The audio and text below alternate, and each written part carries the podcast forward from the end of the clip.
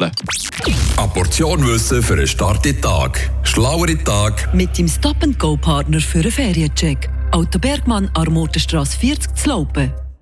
Sie gehören zu den grössten Aufregern im Straßenverkehr. Die rot-orange-grünen Ampeln. Ich glaube, jeder hat sich doch schon mal genervt, weil er im Stress war. Und ausgerechnet dann schaltet jede Ampel von grün auf rot. Laut einer Studie wartet man im Laufe seines Lebens zusammengerechnet ganze zwei Wochen, bis die grüne Lampe wieder aufleuchtet. Aber seien wir ehrlich, wie oft seid ihr schon über eine dunkel-orange gefahren, weil ihr nicht wollt, das Warten ersparen Die Phase, wo eine Ampel von grün auf rot wechselt, ist übrigens mit einer Norm geregelt.